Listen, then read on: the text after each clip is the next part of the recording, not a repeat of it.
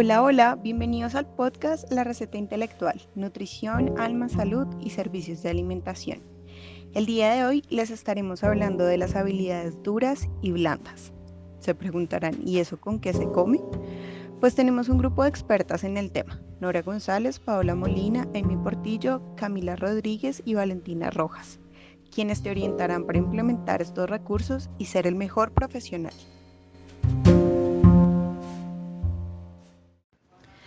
Para hablar de habilidades duras hay que hablar de aptitud, con P. Se refiere a la capacidad de un empleado para cumplir una función o un rol específico. Pues bueno, las habilidades duras son aptitudes concretas y específicas para desempeñar una labor, ese conocimiento técnico que se adquiere y es aplicable en la función que se desempeña. Estas habilidades se aprenden. Educación, técnica o tecnóloga, carrera profesional y capacitaciones. Lo más importante es mantener desempolvada y actualizada la información y el conocimiento. Adicional a esta, se encuentran las habilidades blandas, donde hacen referencia las aptitudes, actitudes, rasgos de personalidad y valores del individuo, convirtiéndolas en condiciones difíciles de aprender o de moldear ya que su base parte de lo emocional. Para comprender mejor estos dos conceptos, Amy nos dará los siguientes ejemplos. Así es, Paola.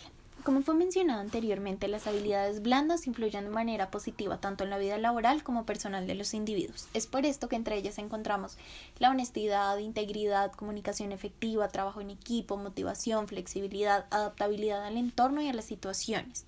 Además, son mejores valoradas por los empleadores que las habilidades técnicas o cognitivas.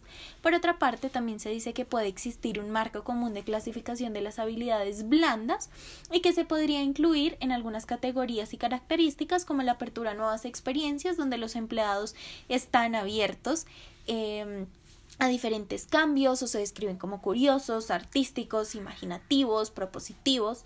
Está la responsabilidad, que es esta tendencia a ser organizados, a ser muy entregados al trabajo, la extraversión como esta orientación de los intereses y energías de una persona hacia el mundo exterior, de personas y cosas en lugar del mundo interno o de experiencia subjetiva, la afabilidad como esta tendencia a actuar de manera cooperativa y altruista y finalmente la estabilidad emocional como esta previsibilidad y consistencia de las reacciones emocionales y que frecuentemente hay una ausencia de cambios de humor rápidos que podrían llegar a ser em, complicados dentro de un entorno laboral. En cuanto a las habilidades duras, como lo mencionaba Nora hace un momento, hacen referencia a los atributos más enfocados al desempeño profesional, incluyen todos los conocimientos técnicos o habilidades que los empleados pueden tener para ejecutar correctamente su labor dentro de una compañía, como la programación web, habilidades contables, lingüísticas, conocimientos de marketing y negocios, expresión oral, diseño gráfico, herramientas de análisis de datos, manipulación de alimentos, cocina o conocimientos en el área administrativa, entre otros. De acuerdo ahí. En el ámbito de los recursos humanos en las empresas, el estudio y el desarrollo precisamente de esas habilidades, tanto duras como blandas, les brinda la posibilidad de ofertar productos o servicios que pues están muy alineados con esos valores corporativos, además de contribuir a la resolución de problemas que se puedan presentar, haciendo uso no solo de estas, sino también de las destrezas previas y experiencias que traen los y las trabajadores. Siendo así, está una ganancia tanto para el empleador como para los y las empleadas. Normalmente, este tipo de estudio que se enfoca en el desarrollo de esas nuevas habilidades em, y en su aplicación se conoce como la gestión del talento humano.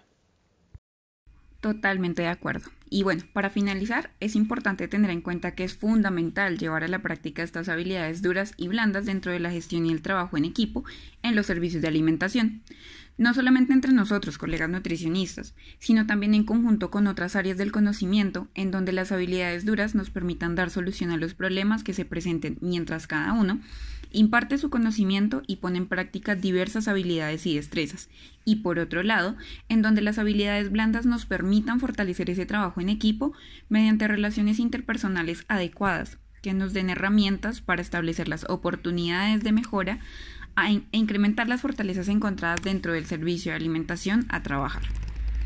Bueno, eso fue todo por hoy amigos, gracias por elegirnos y recuerden escuchar nuestro siguiente podcast, la receta intelectual, nutrición, alma, salud y servicios de alimentación.